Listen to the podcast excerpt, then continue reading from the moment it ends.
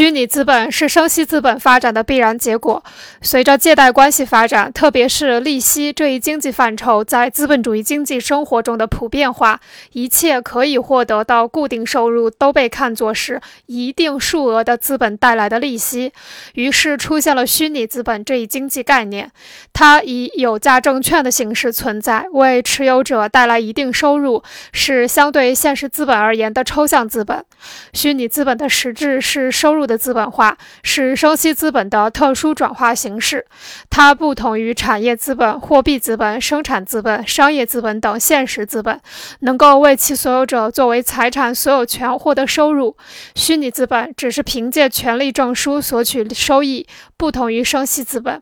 它不以现实资本生息，而是以有价证券生息。它的出现使资金与现实增值过程的联系消失了，使资本是一个自身增值的价值这一观念牢固地树立起来。